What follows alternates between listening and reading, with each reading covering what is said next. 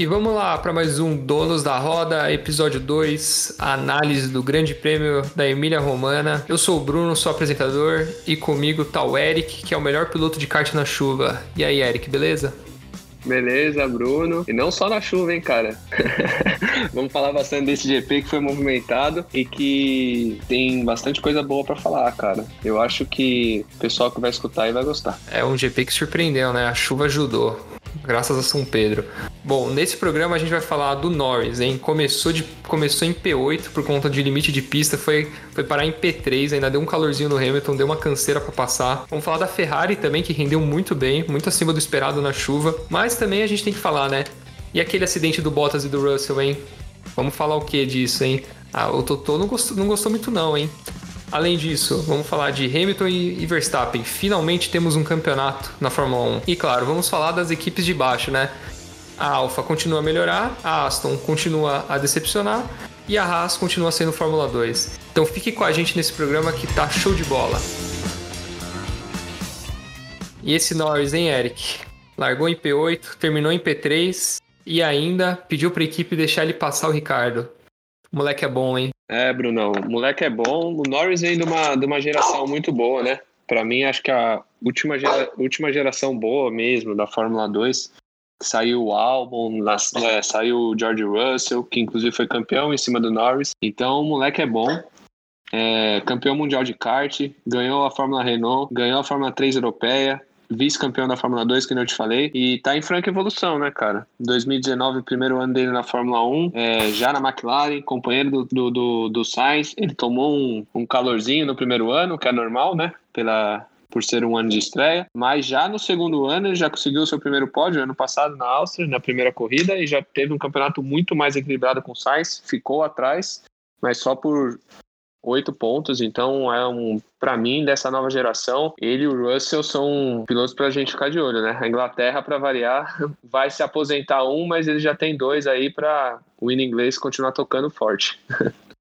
É, é, com certeza. E detalhe, né? Você comentou que ele levou um calor do Sainz, e esse ano, com o Ricardo na equipe, a gente achou que ia ter um equilíbrio muito forte na McLaren, né? Até porque o Ricardo é um baita de um piloto. Até você mesmo comentou no último cast que o Ricardo é top 5, talvez até top 3 da Fórmula 1, né? Mas nessa corrida, sim, o Ricardo, não sei se o Ricardo que decepcionou ou o Norris que foi muito bem, porque naquele momento que o Norris pediu para passar o Ricardo, eu me surpreendi. Mas depois o Ricardo nunca mais viu o Norris na corrida. É, é verdade. Eu, eu eu coloco o Ricardo como top 3, mas não é todo mundo que vai concordar. Mas top 5 da Fórmula 1, com certeza, ele tá na, na lista de, de todo mundo. Ele chegou na McLaren esse ano, né? Depois de dois anos na Renault. E tá deixando, assim, é, lógico que são só duas corridas, tá no começo, mas eu não esperava que ele ficasse tão atrás do Norris assim. Vale lembrar que ele só largou na frente do Norris é, nessa corrida porque a volta do Norris foi anulada pelos limites da pista na curva 9, senão ele já teria largado atrás, já seria a segunda, 2 a 0 estaria pro Norris, né? E o na corrida, quando ele passou, tava na frente, teve que deixar passar porque ele estava sem ritmo. E foi engraçado que o Norris passou ele e abriu um caminhão, cara, um caminhão. É, claramente o o, Ricardo ainda não está 100% confortável no carro. Não é fácil você mudar de equipe, sentar no carro e já sair acelerando, mas eu ainda confio nele. Como eu falei, para mim ele é top 3 da Fórmula 1, então eu acho que ele ainda vai virar esse jogo. Isso porque o Norris é muito bom piloto. É, mas assim, eu tenho uma dúvida sobre o Norris. É, ele ficou em P3, certo? O quão o nível dele está equiparado com Verstappen e Hamilton? é a mesma prateleira ou ainda tá baixo? Eu acho que ele ainda tá baixo, mas assim, se ele continuar essa evolução, já já ele tá na mesma prateleira, não concorda? Ah, Brunão, eu acho que é muito cedo para falar. Primeiro, porque o Norris ainda não teve carro para brigar diretamente por vitória, para ter batalhas, digamos, de igual para igual, tanto com o Hamilton quanto com o Verstappen. Acho que o Hamilton e o Verstappen, os dois, estão num degrau acima de todos na, na Fórmula 1, mas não tem como você não colocar o Norris ali na, na prateleira dos grandes nomes, do, dos futuros campeões. Acho que Norris, é, o Russell, que a gente falou, que é piloto Mercedes, e provavelmente vai sentar no lugar do Bottas. Falar do Leclerc também, que são esses pilotos jovens que provavelmente vão ser o futuro e que a gente vai escutar falar por muito tempo. Lembrar que o Norris é apadrinhado da McLaren há muitos anos. A McLaren está fazendo com o Norris o que fez com o Hamilton há muitos anos atrás. Então, é, se ele não fosse bom, a McLaren não investiria tanto nele. E falando do companheiro de equipe dele, o Ricardo, de novo ficou devendo na corrida, né? Ficou atrás das duas Ferraris, não fez competição a elas, em nenhum momento ameaçou o Sainz e muito menos o Leclerc. E ainda largou na frente do Norris e, como eu falei, né? Levou um pedido da equipe para deixar o Norris passar. Ainda bem que deixou, né? Porque o Norris voou depois. Mas e aí? Tem que dar mais tempo pro Ricardo, né? Ah, eu tenho que dar mais tempo, é que nem eu falei, eu acho que ele vai igualar isso, ele vai, vai chegar no ritmo do Norris, acho que vai andar na frente do Norris, inclusive. É, o Ricardo, depois da corrida, ele admitiu que ele teve que engolir o orgulho pela equipe, mas isso também mostra que é, ele é um, um cara que agrega muito para a equipe. Ele é um piloto de equipe, então eu acho que ele vai igualar isso com o Norris, vai andar na frente do Norris, mas claramente nessa corrida ele estava sem ritmo, é tanto que ele não conseguiu acompanhar as Ferraris, ele terminou muito atrás do Norris, mas eu acredito, Bruno, que até o meio do ano ele já conseguiu igualar isso. Me surpreende esse calor, esse temporal que ele está tomando do Norris. Esperava assim que ele fosse demorar umas três, quatro corridas para se adaptar ao carro, à equipe, mas tudo isso está me surpreendendo. É, acho que da McLaren é isso, né? Acho que a, a equipe, sim, faz anos que está evoluindo bem, né? Teve, teve uma queda muito acentuada, né? agora está voltando, né? Acho que agora se consolidou na, no terceiro lugar dos construtores, né? Talvez a Ferrari faça alguma competição. E por falar em Ferrari, hein? Leclerc invocou o Prost, né? rodou na volta de apresentação igual, igual o piloto francês, né, Eric? Ah, é, né? Quem, quando, na hora que eu vi ele rodando na volta de apresentação, eu falei, meu Deus, tá igual o Prost. Pra lembrar que o Prost, na, na mesma pista em Imola, cara, ele rodou na volta de apresentação, então é só uma curiosidade, é só uma brincadeira, mas deu para lembrar do francês. é, mas a Ferrari continuou muito bem, né? Terminou em P4 e em P5, tá em quarto lugar nos construtores, né? Quem vê esses resultados, assim, nem lembra do ano passado, né? Que era um trator vermelho o carro, né? Não era um carro de Fórmula 1 ano passado. E esse ano o carro evoluiu muito. E até a gente falou no cast de prévia que a Ferrari não ia trazer nenhuma modificação para o carro, né? Ia ser o mesmo carro do Bahrein. E mesmo assim foi muito bem, né? Até muito melhor do que o esperado na chuva. Até o Leclerc comentou isso. Assim, né? A Ferrari, é que nem a gente falou no último cast, não tinha não tinha como fazer um carro pior que aquele, cara. Eu acho que o carro da Ferrari de 2020 é um dos piores carros da história da escuderia. É, o Leclerc tirava leite de pedra no passado, quando ele conseguia algum bom resultado, até pódios que ele conseguiu. É, eu lembro que na aposta, que a gente vai falar isso mais pra frente, mas eu falei para você que eu colocava o Leclerc em P3, porque eu acho que esse carro da Ferrari é bem nascido. Não acho que vai brigar por campeonato, acho muito difícil brigar por vitória, mas eu acho que é uma. Um, pra gente lembrar os velhos tempos, acho que a Ferrari vai brigar com a McLaren por esse terceiro posto no Mundial de Construtores até o fim. E é muito legal, né, cara? Ver a Ferrari ressurgir, ver principalmente a McLaren ressurgir para chegar na Mercedes, numa Red Bull. A Fórmula 1 esse ano tá muito equilibrada, esse pilotão intermediário. Fico muito feliz de ver a Ferrari assim ponto, um ponto legal para comentar sobre a Ferrari é que ano passado tinha um carro ruim e um dos pilotos ficou devendo, né? O Vettel ficou devendo ano passado, mesmo que o carro era ruim, né? O Leclerc conseguiu alguns resultados bons, surpreendentes. Mas esse ano não é só o carro, os dois pilotos estão muito bem, o Sainz e o Leclerc. Concordo. Eu acho que o Sainz ainda também é aquela mesma história que a gente está falando do Ricardo, ele está se adaptando à equipe, tanto que no qual ele largou em 11 primeiro, né? É, largou bem, a largada do Sainz foi muito interessante, está até no Insta da Fórmula 1, quem quiser olhar. Ele sai de P11 e na final da Tosa, ele já está em, P7. Tava um pouco ansioso no começo da corrida, ele passou duas vezes pela brita ali, escapou, mas o, o engenheiro entra no rádio e fala: cara, fica tranquilo, freia um pouco antes. E ele conseguiu terminar numa boa, uma boa quinta colocação. É, o Leclerc brigou a corrida inteira por esse pódio, tava na mão dele, cara. Acho que talvez faltou um pouco de desempenho da, mais do carro do que dele. Eu tenho certeza que o Leclerc deu, deu tudo de si ali. Mas, cara, a Ferrari tá nessa briga, vai ser muito legal a, a briga de, da Ferrari com a McLaren até o final do ano e com certeza eles vão beliscar pódios, é, ainda mais porque o segundo piloto, tanto da Red Bull quanto da Mercedes, por enquanto estão decepcionando. É, se a Ferrari tá, tá indo muito bem, quem tá decepcionando é a Alpine, né? Ocon P9, Alonso P10, tá em sétimo no campeonato de construtores. Aí você fala, pô, mas tá na frente de quem? Tá na frente da Alfa Romeo, da Williams e da Haas. E a Haas é uma equipe de Fórmula 2. Então não conta. Então a, a, a Alpine está muito mal no campeonato. Tá, assim, tá uma decepção absurda. E, e, aí, tem alguma expectativa de melhora? Você acha que a equipe vai continuar nessa pindaíba aí ou... Cara, eu acho sim que a equipe vai, vai melhorar, que tem um tal de Fernando Alonso ali que vai levar essa equipe para cima. Inclusive, falando do Alonso já, ele admitiu, né, depois da prova, que ele precisa melhorar. Ele estava dois anos fora da Fórmula 1, ele admitiu que ele tá sem ritmo e tal. O Alonso deu uma barbeiragem antes da corrida, ele bateu indo pro grid, né? É, a pista estava encharcada, ele acabou batendo ir pro grid, mas aquela batida de leve que não, não, coisa, não, não aconteceu muita coisa. Então, cara, a Alpine é, realmente é uma decepção. Por uma pré-temporada boa que fez, eu esperava mais. Esperava que o Alonso estaria, principalmente o Alonso, estaria brigando mais frequentemente ali pelos pontos. Ele marcou um ponto sim, mas por causa da punição do Kimi, corrida discreta. Você pode ver que você não ouviu falar do Alonso na transmissão. Acho que poucas vezes mostraram ele, e assim como o Ocon, cara. O Ocon também largou em nono, terminou em nono, a 10 segundos do Stroll. Ficou por isso, cara. Eu acho que a Alpine tá, tá decepcionando sim. É, junto com a Aston, acho que são as duas equipes que mais decepcionam no ano, mas acho que tem, tem teto para melhorar. Por mais que o Alonso também já tenha declarado que o foco da Alpine vai ser 2022 com as grandes mudanças técnicas na Fórmula 1. Só complementando o ponto do desempenho ruim do Alonso, ele foi só P15 no quali, então é bem, é, deve, bem ruim.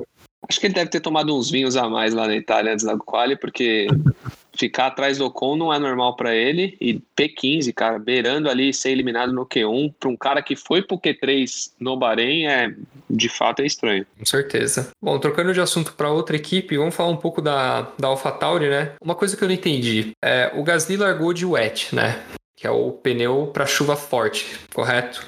Certo. E, e assim, chegou um momento que o Gasly sabe, parecia o Mazepin, porque era todo o carro passando ele meu, chegava qualquer carro, chegava qualquer, qualquer carro, assim, qualquer piloto, passava, passava, passava, passava. E aí eu fiquei me perguntando, ou a equipe é muito teimosa ou o Gasly tá rezando para São Pedro, porque a chuva dele não chegou, né? Acho que a, até mostraram na transmissão rádio que era toda hora a equipe, a AlphaTauri falando pro Gasly. É, chuva forte daqui a algum tempo, chuva forte daqui a algum tempo. Aí você viu os rádios das outras equipes, era a gente não espera chuva, a gente não espera chuva. Então foi até uma situação meio engraçada, né? E assim, a AlphaTauri pecando muito na estratégia, né? Ah, sim, acabou com a corrida do Gasly. O Gasly que estava fazendo um final de semana muito forte, tinha sido P3 no TL2, foi P5 no quali. É, ele, o Ocon e a dupla da Haas foram os únicos pilotos que largaram com o pneu de chuva. Só que o Ocon na primeira volta já trocou, em função do safety car do, do Latifi. E a dupla da Haas é que nem se falou, é Fórmula 2, não conta muito. Acho que eles estavam até com medo dos moleques colocar intermediário. Mas realmente acabou com a corrida do Gasly, cara. Era engraçado que qualquer pessoa que chegava nele, qualquer piloto chegava e passava, chegava e passava, chegava e passava. E aí ele acabou caindo lá para trás. Chegou a ficar, se eu não me engano, em P17 ou P16 recuperou bem, cara. Recuperou bem, conseguiu um bom P7 a um segundo e meio do Ricardo. Então, para você ver que eu, eu, sou fã do Gasly, já falei isso aqui, do, por tudo que ele sofreu e tudo a recuperação dele, mas realmente a AlphaTauri acabou com a corrida dele, cara. E o Tsunoda, né, o companheiro de equipe dele, teve uma corrida de recuperação, né? Mas rolou um estresse, né, com, com o Marco, né, que é o chefão da Red Bull, né, da Red Bull e da AlphaTauri.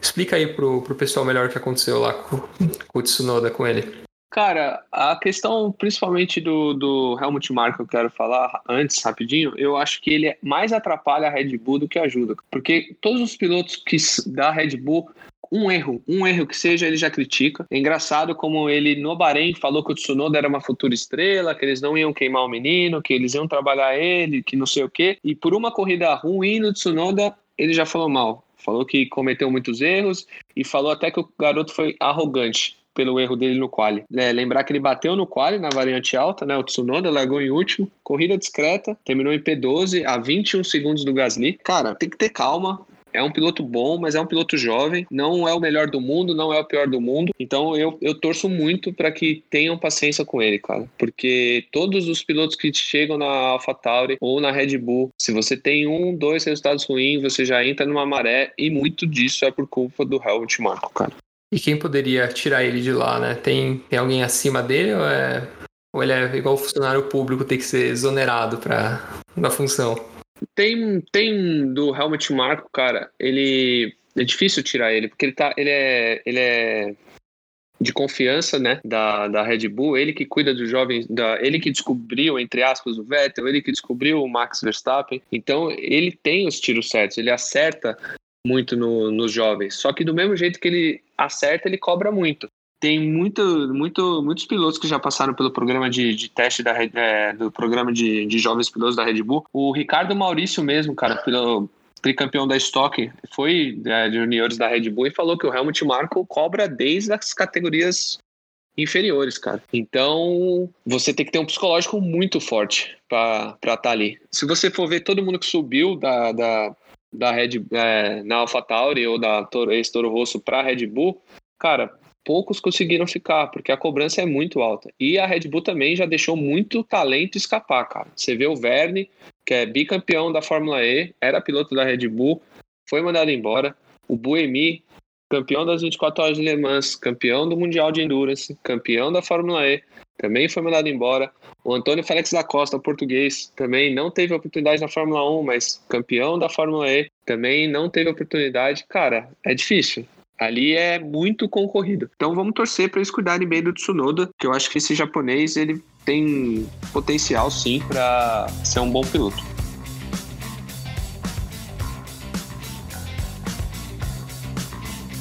Bom, falando do meio do grid, é isso. Agora a gente vai falar do que interessa, a briga pelo título.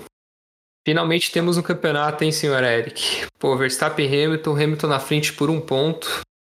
E aí, o que, que você acha dessa briga aí? É, graças a Deus temos um campeonato, né? Depois de dois anos, 2020 e 2019, que o Hamilton levou nas costas. É, acho que todo mundo tá feliz, né? Que esse carro da Red Bull é muito bem nascido. Acho que no, nesse começo de campeonato, acredito que seja um carro melhor que o da Mercedes. Como, como a gente diria, só que não podemos duvidar da Mercedes, cara. Eu tenho certeza que eles vão igualar ou até passar a Red Bull. Então, até o Christian Horner deu uma entrevista depois da corrida que ele ficou triste por um fato deles não terem tirado mais pontos da Mercedes, aproveitar que o Bottas não terminou a corrida, que o Checo deveria ter marcado alguns pontos, né? Mas a gente vai falar disso daqui a pouco.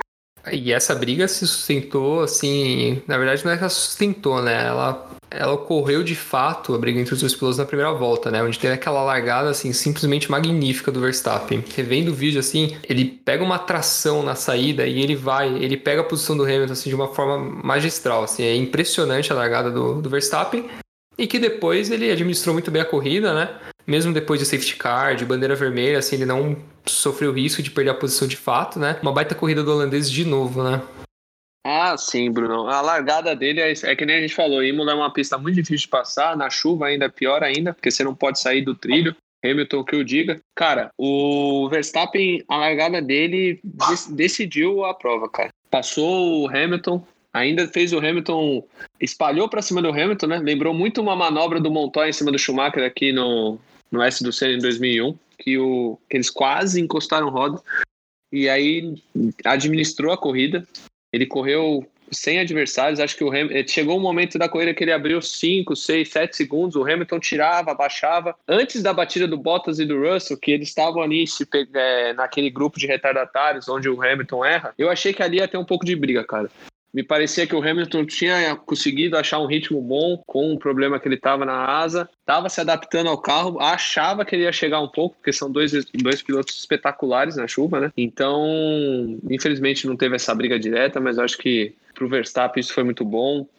Terminou a corrida 20 segundos na frente do Hamilton. Cara, graças a Deus temos uma briga aí, acho que durante o ano inteiro. E que briga, hein? O velho e o novo leão. É, que briga, hein? E mesmo os dois pilotos sendo sensacionais, os dois cometeram erros, né? O Verstappen escapou, né? E até uma dúvida que eu te mandei até no, no WhatsApp foi que ele escapa, né? E ele volta assim e a gente fica se perguntando, pô, por que, que o Leclerc não passou? O Norris falou isso hoje, né? Numa entrevista, ele meio que questionou, pô, por que, o Leclerc não, não passou? É, eu particularmente não sei, tá? Eu, sinceramente, assim, eu não consegui entender na hora por que, que o, o Leclerc não passou o Verstappen, porque pra mim era óbvio, ele era, era acelerar ali, entendeu?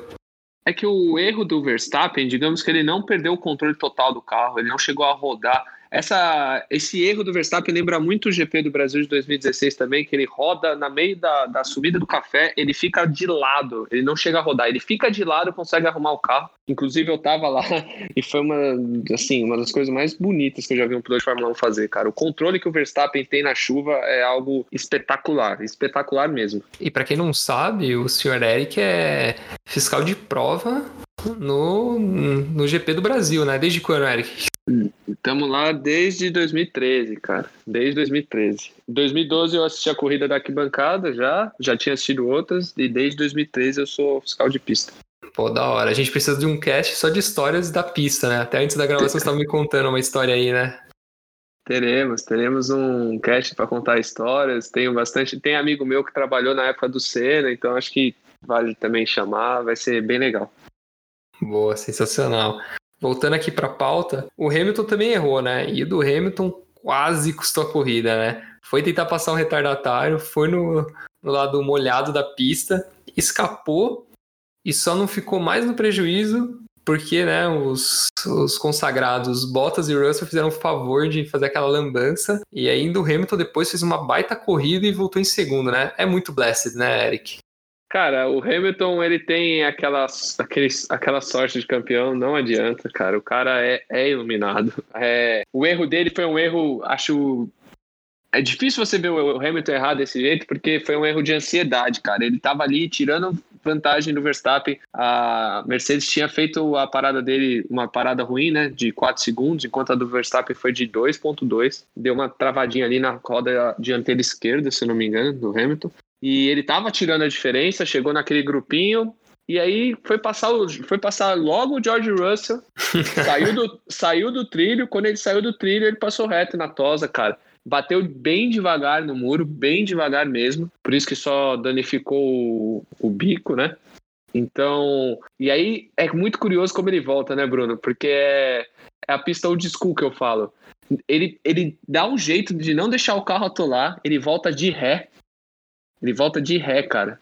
E consegue continuar na corrida, leva o carro pro box, troca o, o bico, já relarga em P9. E aí eu vou te falar por que ele relargou em P9. Porque quando se dá a bandeira vermelha, que foi o caso da, do acidente, o acidente do, do Russell com Bottas se dá na mesma volta que o, que o Hamilton bate, cara.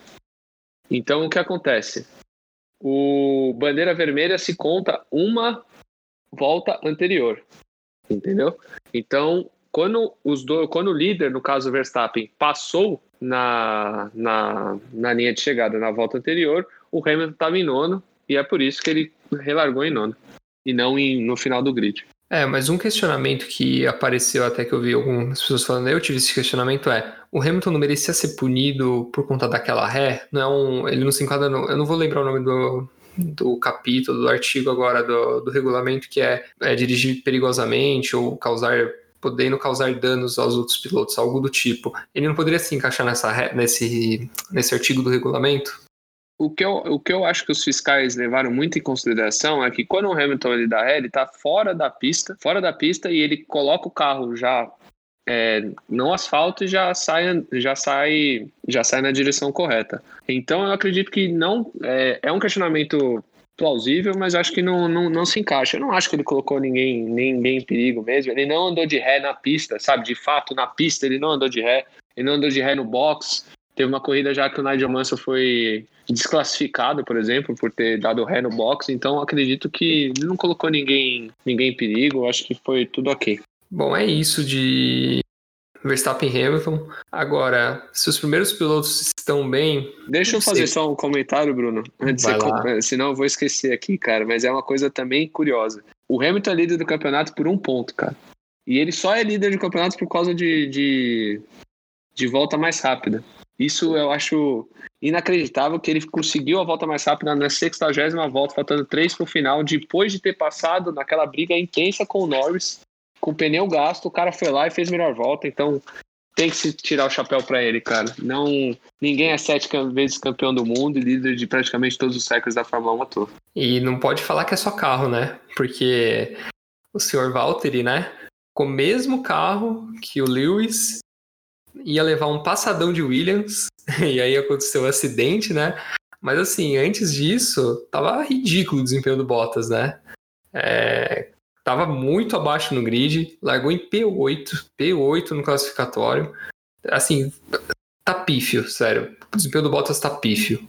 É, eu acho que o Bottas ele é uma decepção, né? De estar tá largando em P8. Até o Toto Wolff, cara. O Toto Wolff foi um cara que sempre defendeu o Bottas, foi empresário do Bottas desde a época do, da GP3, levou o Bottas para Williams, inclusive o Bottas entrou na Williams no lugar do Bruno Senna. É, e ele já está criticando muito o Bottas, né? Ele falou que, o, que, a, que não sabe. A declaração do, do Toto Wolff foi assim: eu não sei quem teve culpa, mas o Bottas não deveria estar aonde estava. Ele está dando passos para trás. Então você vê que até o próprio Toto Wolff já está criticando o Bottas. E, cara, para mim a batata dele tá assando. De fato, acho muito difícil ele continuar na Mercedes ano que vem, a não ser que ele faça um resto de ano aí muito bom. Mas eu não, não consigo acreditar, cara. Acho que talvez até o fim da linha pro Bottas na Fórmula 1, porque também não sei que equipe vai ele teria espaço. Tá com o psicológico destruído, né? É isso que tem que, tem que falar, né? A gente já vai comentar sobre o acidente, que o acidente merece uma, uma discussão, até porque tudo que envolve o acidente, os dois pilotos envolvidos, é, a reação do Russell depois, depois dos comentários do Toto, né? Mas, cara, o Bottas é, é complicado. Quando o psicológico afeta dessa forma, e tem um cara também, com, ele tá disputando com o Hamilton, a gente falou isso no, no cast também, no, de preview, e assim, não dá perspectiva de melhora, né? Eu até passei vergonha porque eu apostei no Bottas ganhando essa corrida, que eu realmente achei que ele ia conseguir, até porque ele foi o mais rápido no, no, no segundo treino livre, né? Mas acho que eu nunca mais vou apostar nele pra ganhar uma corrida, não, viu? Não, mas a sua aposta até teve cabimento, Bruno, porque ano passado ele fez, fez a pole na, no GP da Emília Romana? Então, cara, realmente esse P8, acho que, principalmente por ser num quali, cara, eu acho que isso deu uma, tra deu uma queimada no Bottas, cara. Ele ficou atrás da Ferrari, ficou atrás da, das duas McLaren, ficou atrás do Checo, tá chegando agora na Red Bull, então foi bem decepcionante, bem decepcionante. A corrida dele, é, que nem se falou, a gente vai falar do acidente já já, mas, cara, só dele estar disputando com uma Williams, com todo respeito à história da Williams, mas a Williams de hoje em dia, cara, ele não, não, não era para estar tá ali. Não era para estar tá ali. Não faz sentido, né? Não faz não sentido faz o Russell tá quase ultrapassando ele naquele momento. Exato, não, não faz sentido. E é que nem eu falei, todo mundo sabe que o Bottas não é um piloto tão bom de chuva. A última corrida dele na chuva, inclusive, GP da Turquia do ano passado, que o Hamilton foi campeão, o Bottas rodou seis vezes. Seis vezes na chuva. Então, mas mesmo assim, isso não é desculpa. É que nem eu falo, o piloto de Fórmula 1 tem que andar em qualquer circunstância, em qualquer lugar, cara. É, só existe 20 deles, né? Exato. Ah, desculpa, 19. 19. 19. 19. o Mazepin não conta, não. Mas outro segundo piloto que tá decepcionando é o Chico, né? Tudo bem, a gente dá uma passada de pano porque é, é o primeiro ano dele com uma equipe nova, tudo mais, é só a segunda corrida, né? Mas, igual você falou do Bottas, ele tá rodando, ele cometeu muitos erros na chuva e terminou em P11 e levou uma cutucada do Horner, né? Que se ele tivesse marcado ponto, né, alguns pontos a mais, poderia a Red Bull estar tá liderando o campeonato de construtores, né? E até complementando, o fato dos dois pilotos, dos dois segundos pilotos das duas equipes que estão na frente, estarem tão inconstantes, deixa o campeonato de construtores totalmente aberto, né? Ah, sim. E, cara, é muito plausível que você fale que quem vai decidir o campeonato de construtores vai ser os segundos pilotos, cara. Porque eu acho que essa briga de Verstappen e Hamilton vai ser forte até o final do ano. Eles vão se pegar os dois até o final do ano. E aí, já falando do Pérez, né? É, eu acho que o Christian Horner também deu essa declaração, porque se o Pérez marca alguns pontinhos, cara, ele já seria o suficiente para a Red Bull liderar o Mundial de Construtores pela primeira vez na era híbrida. Então imagina para a Red Bull quanto isso significa. Ele, ele largou em P2, né? Largou, eu revi a largada já umas 4, 5 vezes, né? Eu como fanático, aquele highlight do que a Fórmula 1 disponibiliza, eu acho que eu assisto aquilo umas quatro vezes. Fanático e burguês, né? Porque o é. senhor tem F1 TV, né?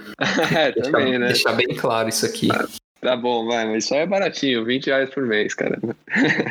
É, largou em P2, com, ele largou com muita cautela, muita cautela mesmo, dá para ver, tanto que ele tem a oportunidade de passar o Vettel, é, passar o Vettel, desculpa, passar o Hamilton e não passa, ele nem chega a colocar de lado.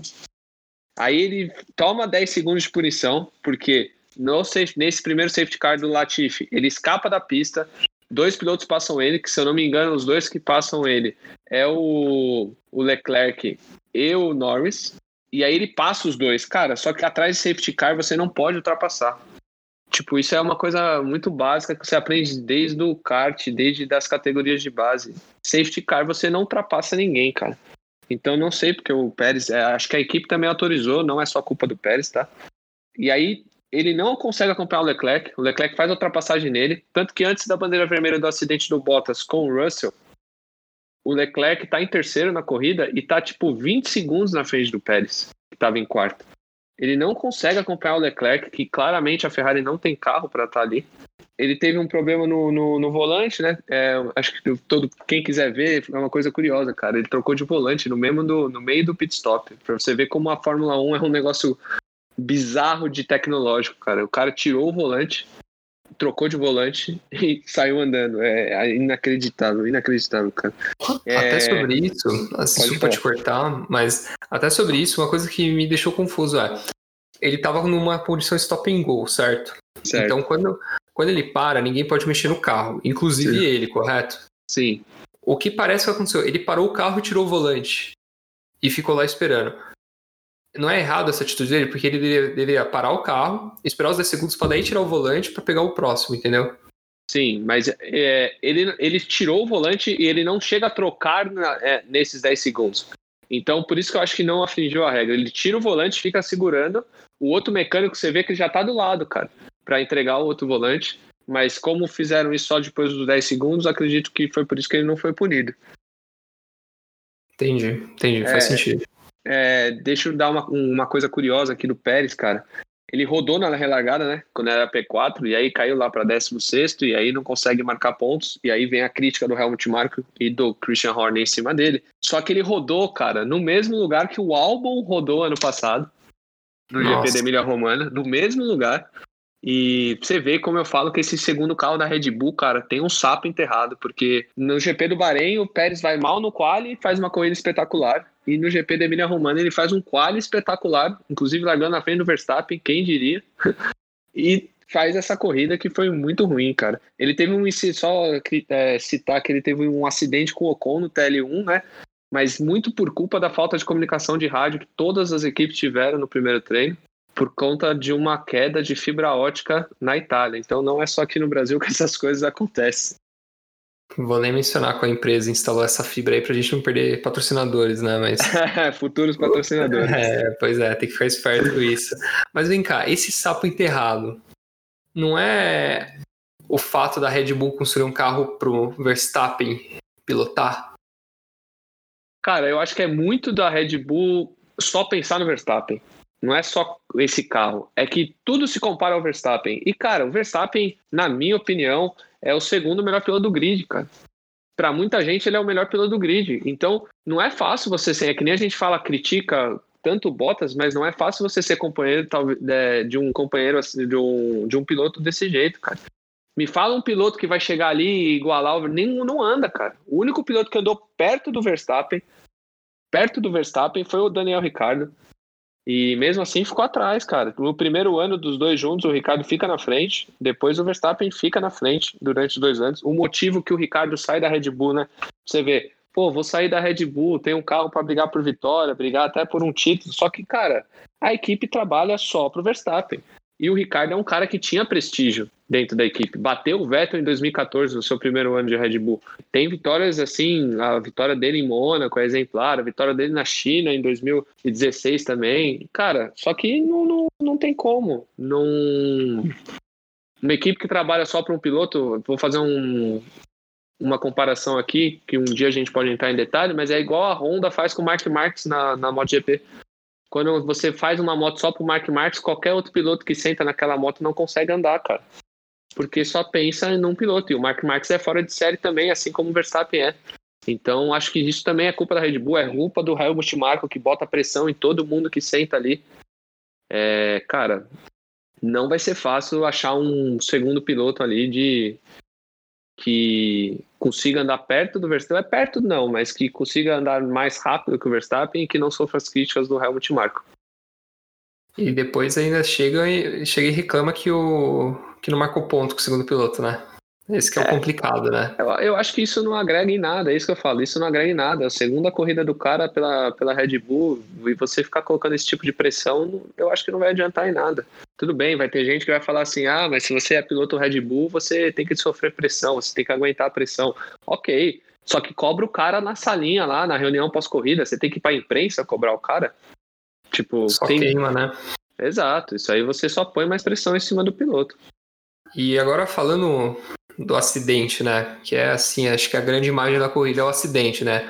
Até porque foi uma pancada forte, né? Falando assim, só do, do acidente de fato foi forte, né? Foi, foi assim, foi até um pouco assustador.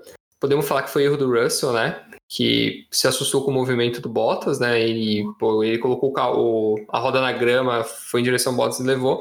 E depois o pit dele, né? Que aquilo lá, assim, é inadmissível. O Russell, assim, eu nunca imaginaria que o Russell ia fazer um negócio daqueles. Ele fala lá com o Bottas, dá um tapa no capacete do Bottas, leva um dedo no meio de volta, né? Até a foto de capa do cast de hoje. E ainda depois vai no Twitter e fica reforçando isso. E aí depois, claro, leva o esporro do Toto e fica se desculpando, né? Mas que atitude feia, né? Do, do menino Russell. Cara, o que, que um bom assessor de imprensa não faz, né?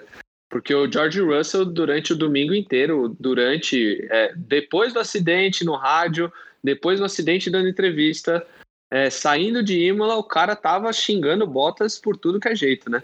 Aí um puxão de orelha do Toto, um assessor de imprensa, o cara vem na segunda-feira, solta uma nota pedindo desculpas. É assim, óbvio, admitir seu erro é a principal coisa, mas é um, foi um acidente que é, é totalmente culpa do Russell. Você, eles estão ali a tamburelo, né? É uma variante hoje em dia. É, você tá muito rápido, muito rápido. Você tá por fora, cabe dois carros ali. A maioria das ultrapassagens do GP foi ali. O Hamilton passou o Leclerc no mesmo ponto, passou o Norris no mesmo ponto. E a Bia Figueiredo, inclusive, compartilhou no Instagram dela uma câmera que mostra que o Norris faz um movimento, deixa menos espaço que o Bottas, cara. Nossa. Deixa menos espaço que o Bottas e o Hamilton consegue passar tranquilamente, assim. Então você vê que foi um erro de, de juventude. O Russell, eu acho assim, ele é o futuro da Mercedes, ele é o futuro da Mercedes, é um piloto espetacular no, no, no, nos treinos. Só que eu acho que por ele estar na pior equipe, quer dizer, hoje não é mais a pior, mas já foi a pior equipe durante os últimos anos, eu acho que isso deixa ele ansioso quando ele tem possibilidade de fazer alguma coisa. É, ano passado na Emília Romana ele bateu quando ele estava na zona de pontuação na frente do Kimi, que para variar o Kimi solta aquele é, clássico rádio dele, tipo, ops, William out. Tipo, e era atrás, atrás do safety car, né? É atrás do safety car, atrás do safety car, e tem a tem até a imagem dele meio que chorando, assim, desolado, né, depois. E nessa, nesse acidente com Bottas, cara, também foi a mesma coisa, ele coloca duas rodas na, na grama molhada, é, a 300 km por hora, um acidente feio, de grandes proporções, os, é, os dois carros totalmente destruídos. Muito provavelmente tem que trocar chassi do carro, tudo. E, cara, ainda sair dando chilique. Eu acho que o pior do que o erro, Brunão, pior que o erro é o chilique, cara. Um piloto, de Fórmula, um piloto de Fórmula 1 não pode fazer o que ele fez. Um piloto Mercedes, ele é piloto Mercedes, para quem não sabe, ele é piloto contratado da Mercedes. Ele é o piloto reserva da Mercedes, inclusive. Então eu acho, cara, que o que ele fez não se faz. Pelo destino, a batida ainda foi com o Bottas, né, cara? Que a briga entre os dois ali para ver quem vai ser o companheiro do Hamilton ano que vem. É desnecessário, desnecessário. É, e bate, ele deu um tapa no capacete do Bottas. O Bottas é assim, a gente, ridículo, pode, ridículo. a gente pode a gente pode criticar o Bottas de tudo, cara. Que ele é segundo piloto eterno, que ele nunca vai bater o Hamilton, que ele é muito da paz. Só que o Bottas, cara, mostrar o dedo do meio ali foi fichinha, cara, perto do que o, que o, que o Russell fez. Imagina você sair de um acidente a 300 km por hora, cara. Tipo, uma puta pancada. E o cara ainda vem colocar a culpa em você, sendo que você nem viu a imagem. Porra, vai lá se preocupar se o cara tá vivo, cara. Sabe? Tem um acidente do Alonso com o Esteban Gutierrez na Austrália, que é erro do Gutierrez. O Alonso passa por cima do, do, do, do Gutierrez que ele quebra até as duas costelas nesse acidente. Porra, a primeira coisa que o Gutierrez vai ver é se o cara tá bem, cara. Pô, faltou, para mim faltou faltou muito companheirismo assim do, do, do George Russell. Faltou, faltou realmente ser piloto de Fórmula 1. Ele parecia o Mazepin, totalmente deslocado ali, estava alucinado, fora de controle. Tomou essa do, do, do Wolf, tanto o Toto Wolff falou, né, que para ele ele está mais perto da Copa Clio do que, do, do, que numa vaga na Mercedes ano que vem, cara. E engraçado que a Renault, né, o a pai Renault respondeu. respondeu, né, não perdeu a oportunidade de dar aquela brincada no nosso querido Twitter. É, eu não sei o que você acha, Brunão, mas eu acho que foi, cara, um chilique desproporcional. Não, foi, assim, eu não acreditei. Até quando, quando eu tava passando a corrida, né? Eu tava assistindo aqui com, com a Giovana e minha esposa, inclusive, e um beijo pra ela, antes que eu me esqueça. Eu vou dormir no sofá. Eu tava assistindo com ela e a gente achou, pô, o Russell foi lá perguntar pro Bottas se ele tava bem, né? Eu achei que ele tava indo perguntar se tava tudo bem, cara. Aí depois mostra ele dando um tapa no capacete, o Bottas mostrando o dedo do meio, foi tipo, foi hilário, assim, porque você não espera um negócio desse. Pô, uma batida forte, igual você falou, o cara vai lá dar um tapa no capacete. Eu queria ver se o Russell tivesse feito isso, se ele ia fazer isso, na verdade, não é nem se ele tivesse feito. Se ele ia fazer isso se ele tivesse batido no Alonso, se ele tivesse batido no Verstappen. São caras que, se ele faz isso, meu, o cara pula do carro ali, quebra o halo ali mesmo e vai, e vai, pra, vai pra briga, né? Ah, então, sim. Tem, tem uns pilotos que são mais sangue frio, é que eu te falei. Ali o Bottas teve total controle da situação, cara. É, é que eu te falei, não tô julgando quem teve culpa ou não. Para mim, o Russell teve culpa, sim. A maior culpa para mim é dele. 90% da culpa do acidente é dele. Fazer o que ele fez é uma vergonha. Para mim, mostra que ele não tem ainda o mental para estar numa Mercedes, cara. Ele tem talento, que nem eu falei, foi campeão da, da Fórmula 2 em 2018, batendo o Lando Norris, batendo o Alexander Albon, só que precisa pôr essa cabeça no lugar, cara. É, mas é igual você falou, você foi muito bem ali falando que parece que fica ansioso, né? Parece que, tipo, pô, eu acompanho no Twitter, toda vez que o Russell tá perto da zona de pontuação, o Twitter já fica assim, fervoroso, assim, nossa, o Russell vai pontuar, o Russell vai pontuar sempre acontece alguma coisa. No passado foi rodada sozinho atrás do safety car, esse ano teve essa coisa ridícula que ele fez. E o menino tem que ter cabeça, não tem jeito. E ele sabe que o Toto tá olhando para ele toda a corrida, né? Exato, é uma coisa que ele tem que saber que assim, aquela parece que a vaga tá ali, tá garantida, ele não precisa ser ansioso. Eu, eu imagino que deve passar na cabeça de um piloto que tem o talento que ele tem. Isso é nítido, todo mundo sabe que o tão talentoso que o Russell é. Olha o que ele fez no GP do Sakira ano passado, sentando na Mercedes pela primeira vez no ano, sabe? E só que, cara, ele não pode, ele tem que mostrar que ele tá maduro, ele tem que mostrar que tá tranquilo. É, não, ele ser ansioso não vai, não vai adiantar muita coisa numa briga dessa. Se a Williams já é uma equipe que é difícil você colocar o carro para brigar por pontos, e você tem um piloto que chega perto do ponto, parece que ele, entre aspas, pipoca, cara, assim fica difícil para ele. Por falar em Russell, vamos falar da Williams, né? Que de novo tava tendo um final de semana muito bom. Dois carros no Q2, coisa rara. O Russell no, no P, largando em P12 e o Latifi em P14. Mas né, chegou na corrida, o Russell encontrou o Mazepin voltando da, da rodada dele.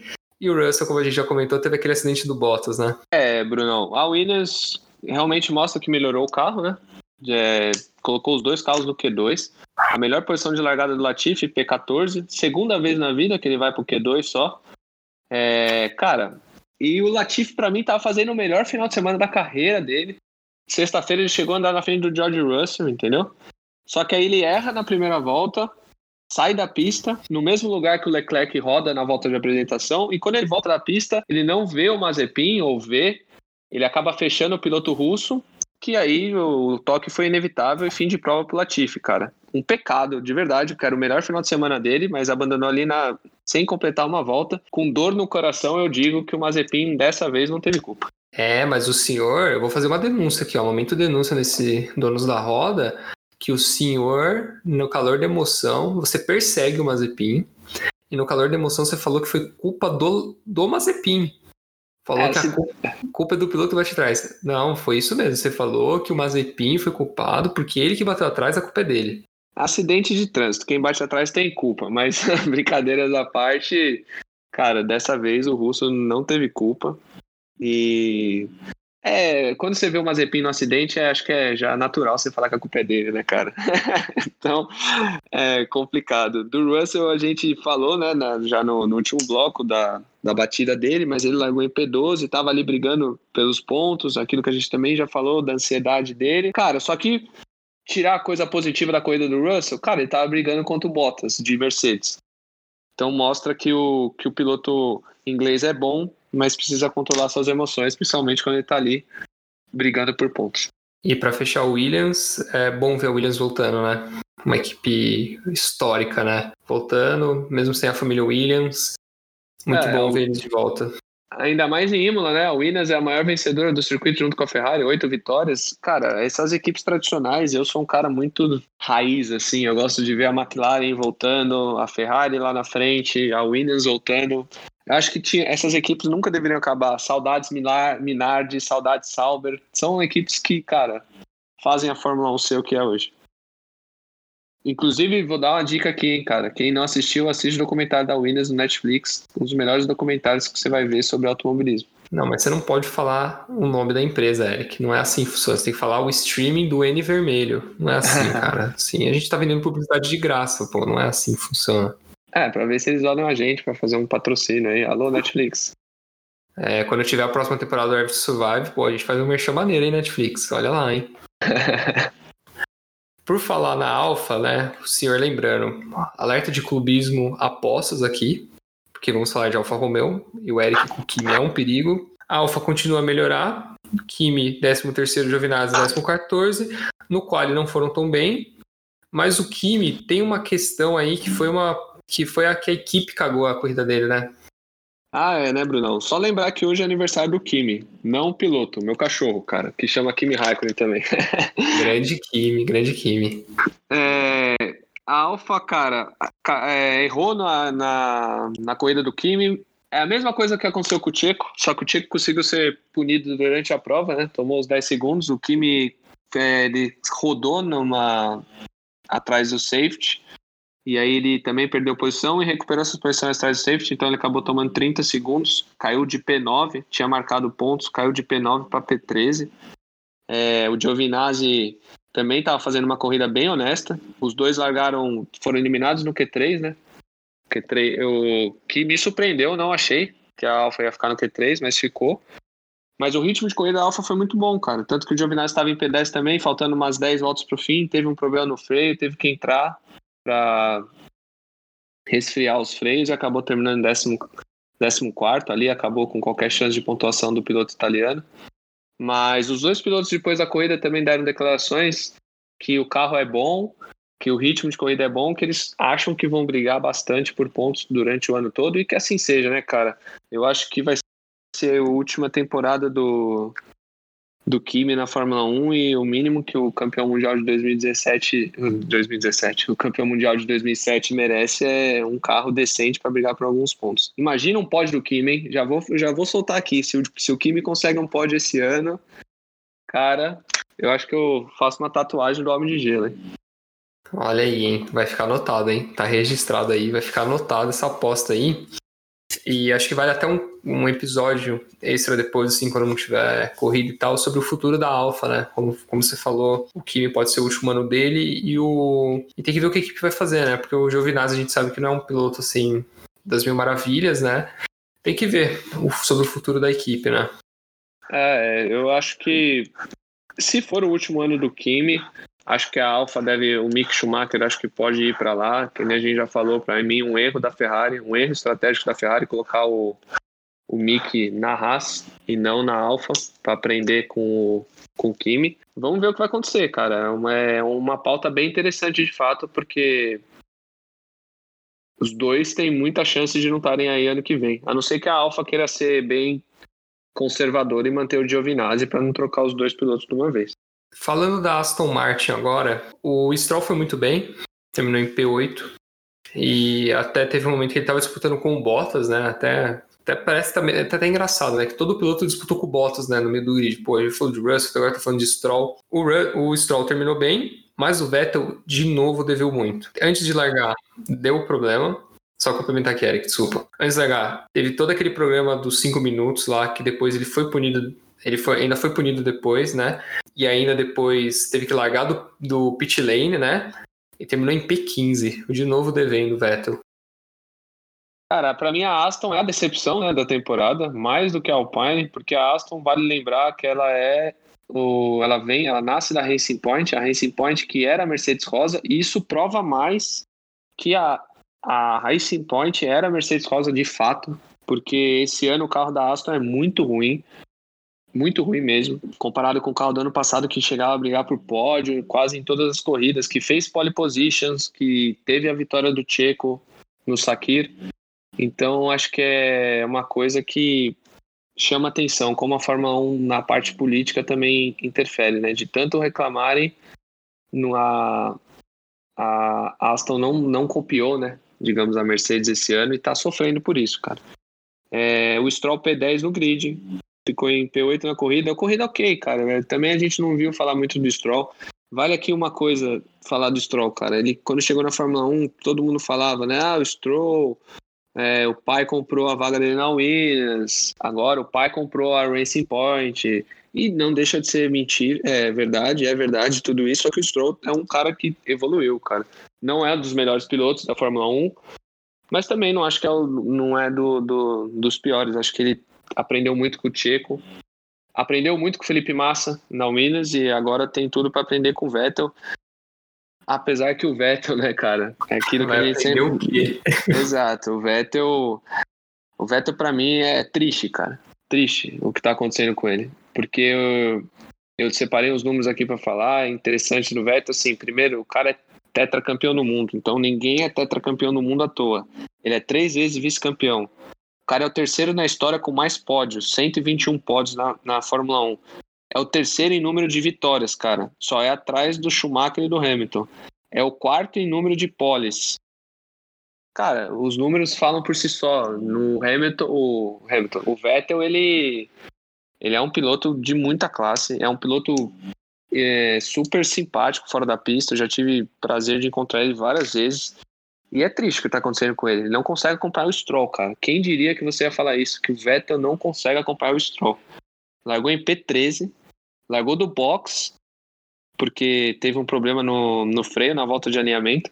Então ele classificou em P13, acabou largando no box. Corrida bem fraca, Acho que você poucas vezes viu o Vettel também na transmissão, porque não aprontou de nada. A coisa que mais apareceu do Vettel na transmissão é que foi o primeiro piloto a colocar pneu slick, cara.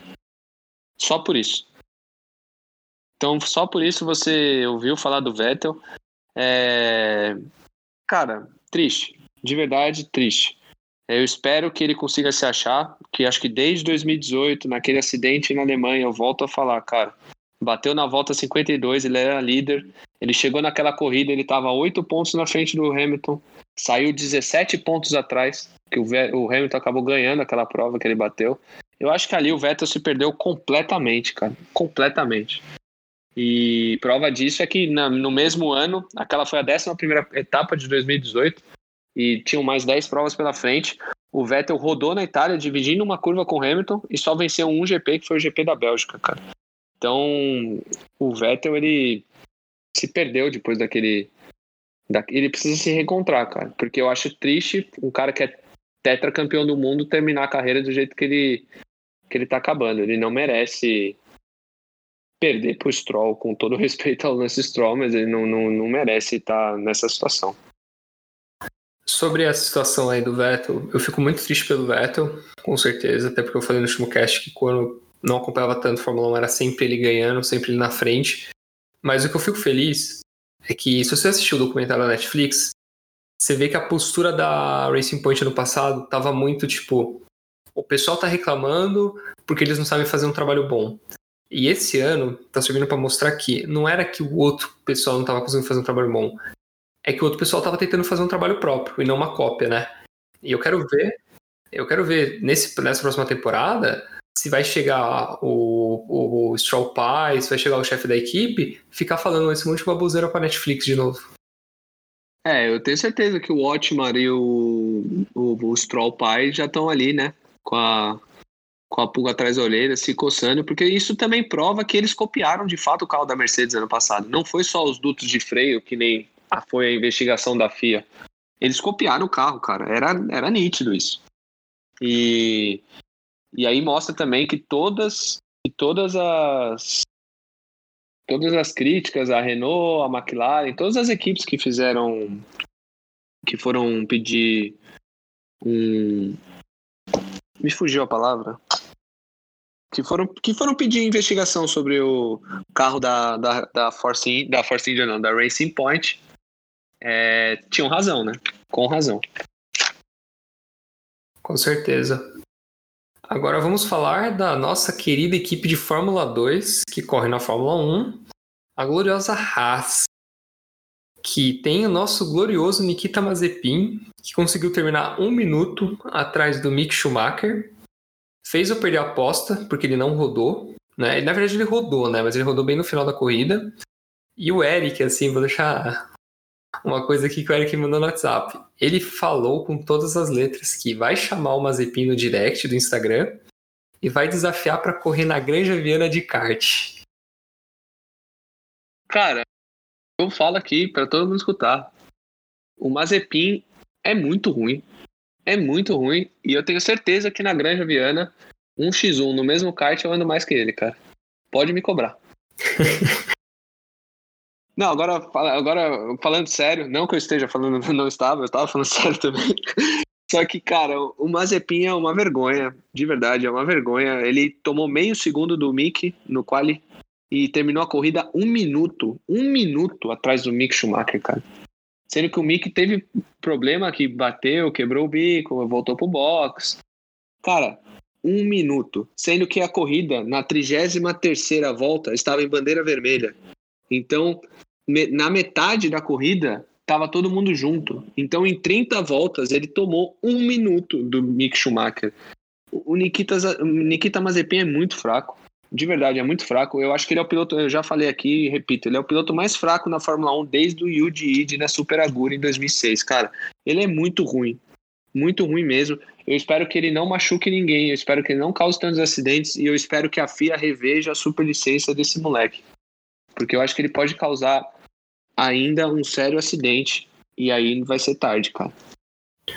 Tem que rever, tem que rever essa superlicença aí, porque não tá fazendo sentido. Dá para ver claramente que ele não tem um nível de Fórmula 1. É, é muito claro isso, muito claro para qualquer um que tá assistindo. Cara, você tomar um minuto do seu companheiro de equipe, um minuto, é muito tempo, cara. Tipo, e o Mick Schumacher é estreante também. Ele não tá tomando. Ele não tá tomando um minuto do Hamilton, ele tá tomando do Mick Schumacher, que é estreante igual ele, cara. Lembrar que o Mick ficou a um décimo de roubar a 17 colocação do Giovinazzi no quali, por isso que eu também critico o Giovinazzi. Não que ele não tenha nível né, de Fórmula 1, o Giovinazzi até tem nível sim para ser um piloto reserva, mas também tem pilotos melhores para estar no lugar dele ali na Alfa. E o Mick também conseguiu essa proeza de rodar, né? Ali atrás na, na relargada, rodou atrás, praticamente atrás do safety, quebrou o bico mas fez uma corrida honesta, terminou em 16, um minuto na frente do Mazepin. Com esse carro, cara, com a Haas, de verdade, é, o Mick Schumacher, todas, é, ele tem que pegar experiência. Então, toda corrida que ele terminar, toda volta que ele der, é o que ele vai conseguir fazer. Acho muito difícil, muito difícil conseguir ponto com esse carro. Assim, muito difícil. Tem que ser uma corrida um hecatombe de corrida que terminam 10 carros e ele consiga ser esse décimo carro, cara. Porque vai ser muito difícil. A Haas é um carro que o Gutensteiner já tinha falado que eles não iam mexer nada esse ano, que o foco deles é pro ano que vem. E claramente vai ser a equipe que sempre vai fechar o, o grid. Eu mantenho o que eu falei, o Mazepin sempre vai largar em último. Ele só não largou em último nessa porque o Tsunoda bateu. Mas ele vai ser, digamos, o último piloto com tempo, sempre vai ser o Mazepin, cara. Sempre. E aí, Eric, além de Fórmula 1, o que mais falou de automobilismo nesse final de semana? Esse final de semana a gente teve na MotoGP em Portugal, né? Na pista de Portimão, que inclusive é a próxima etapa da Fórmula 1, daqui duas semanas. Fábio Quartararo venceu. É, Felipe Banhara foi o segundo de Ducati, John Mir de Suzuki em terceiro, o nosso Franco Morbidelli, né, filho da, de mãe brasileira e pai italiano em quarto, e a volta de Mark Marques em sétimo, né, depois de 260 dias fora, o Marques que quebrou o braço, teve aquilo de voltar antes, ficou com um talo. O cara voltou em sétimo, uma baita corrida. Teve Indy no Alabama, Vitória do Alex Palum, espanhol, estreando na Ganassi. Will Power em segundo, Scott Dixon em terceiro. E aí vai aqui uma menção honrosa a Romain Grosjean. Estreia na Indy do Romain Grosjean, largou em sétimo com a Daniel Coyne, ficou em décimo na corrida. Ele que vai dividir o carro 51 da equipe com o Pietro Fittipaldi. O Pietro vai correr os ovais e o Grosjean corre todas as, os, as pistas mistas. Teve NASCAR também, nona etapa em Richmond. Alex Bowman, da Hendrix, venceu. Demi Hamlin em segundo, Joe Logano em terceiro. A NASCAR que tem corrida quase todo final de semana, né? E só mais um destaque do Pietro Fittipaldi. É, ele ficou em sétimo lugar no geral no European Le Mans Series na Espanha, que teve vitória de Robert Kubica, ex-piloto da Williams na Fórmula 1 e ex-piloto da Renault. Muito bom, muito bom, muito bom. Muito automobilismo. E vamos falar agora também dos palpites, né? Tivemos palpites no último cast, para quem não acompanhou. Deixa eu pegar aqui, consultar aqui o caderninho. Vamos lá. Deixa eu abrir a aba de resultados aqui só para confirmar quem ganhou. Como vai ser, no... Bruno? Fala aí, vai valer um ponto cada, cada acerto, é isso? Cara, não sei. Os que eu acertar vale dois, os que eu errar só vai valer um, tá? não, brincadeira, acho que pode. Acho que, cada, acho que quem chegar mais perto, aí a gente discute aqui quem chegou mais perto, vale um ponto, tá? Então, deixa eu pegar uma caneta para anotar. Tem uma caneta aqui. Vamos anotar então. No qualificatório, o senhor colocou Hamilton, Verstappen e Bottas. Então você acertou dois pilotos no top 3. E eu coloquei Verstappen, Hamilton e Pérez nessa ordem. Acho que eu ganhei. Porque eu acertei é, três pilotos. Você acertou, você todos, você acertou eu... todos os três em posições diferentes. Eu acertei só o Hamilton na pole. Eu considero uma vitória minha. Tá, Se você achar bem. errado, azar, azar o seu. Não, tudo bem, cara. Vamos lá. Corrida. Vamos abrir o resultado da corrida aqui. Eu e você colocamos Verstappen em primeiro. Mas aí que vem a merda, né? Você colocou Hamilton em segundo, eu coloquei o Bottas em segundo. E você colocou o Leclerc em terceiro, eu coloquei o Hamilton em terceiro. Aí eu tenho que dar pra você. Porque ah. eu coloquei. Eu mereço porque eu coloquei o Bottas no top 3, então eu mereço. Cara, eu acho que é a primeira regra da nossa aposta, não coloque o Bottas. É, ah, eu já aprendi minha lição. E eu lembro que você tinha apostado que se o Leclerc tivesse chegado no pódio, eu tinha, ia ganhar uma cerveja, já estava comemorando porém o Monegasco não aguentou a pressão de Lando Norris. É, pois é, né? Se não fosse o Blessed, você tinha uma cerveja, né? Culpa do é, Hamilton. Aí, Culpa do Hamilton. E, e, o Hamilton só levou, só teve aquela bandeira vermelha porque o senhor apostou no Leclerc, zicou, o universo conspirou para o Leclerc não ser pódio. Parabéns, é. senhora Erika. A torcida ferrarista está muito feliz nesse momento. Fora Eric. Então puxando os muros de Maranello. Exato. Incompetência com E. Aí a gente teve a aposta em qual volta o Mazepin rodava. Os dois erraram muito, mas vai ser ponto pro senhor, porque você apostou na sétima, apostei na quinta e foi depois da sétima. Então, ponto pro senhor. Certo. E agora o melhor palpite de todos. Eu falei no cast que seria 3 a 0 Novo Horizontino. Foi 3 a 1 Foi quase. Se eu tivesse acertado o resultado, seria 5 pontos. Como eu só acertei o vencedor, vai ser um ponto e a gente fica empatado, 2 a 2 Ah, então tá bom. Então tá tudo certo. Certo? Bom, é isso aí. Bom, galera, o Donos da Roda volta agora sexta-feira, onde a gente vai falar um pouco mais de algumas notícias de Fórmula 1, mas também a gente vai falar da Stock, que começa no próximo final de semana em Goiânia. Então a gente se vê sexta-feira. E esse ano é estoque muito equilibrado, hein, Bruno? Sem pré-temporada, com o Felipe Massa no grid. Vai ser interessante. Então é isso, galera. Segue a gente aqui no Spotify, segue a gente no YouTube, segue a gente no Instagram também, que, é, que é, vocês entram em contato com a gente, faz pergunta, participa das nossas lives quando tiver, e é isso. É isso aí, galera. Até sexta. Valeu! Valeu!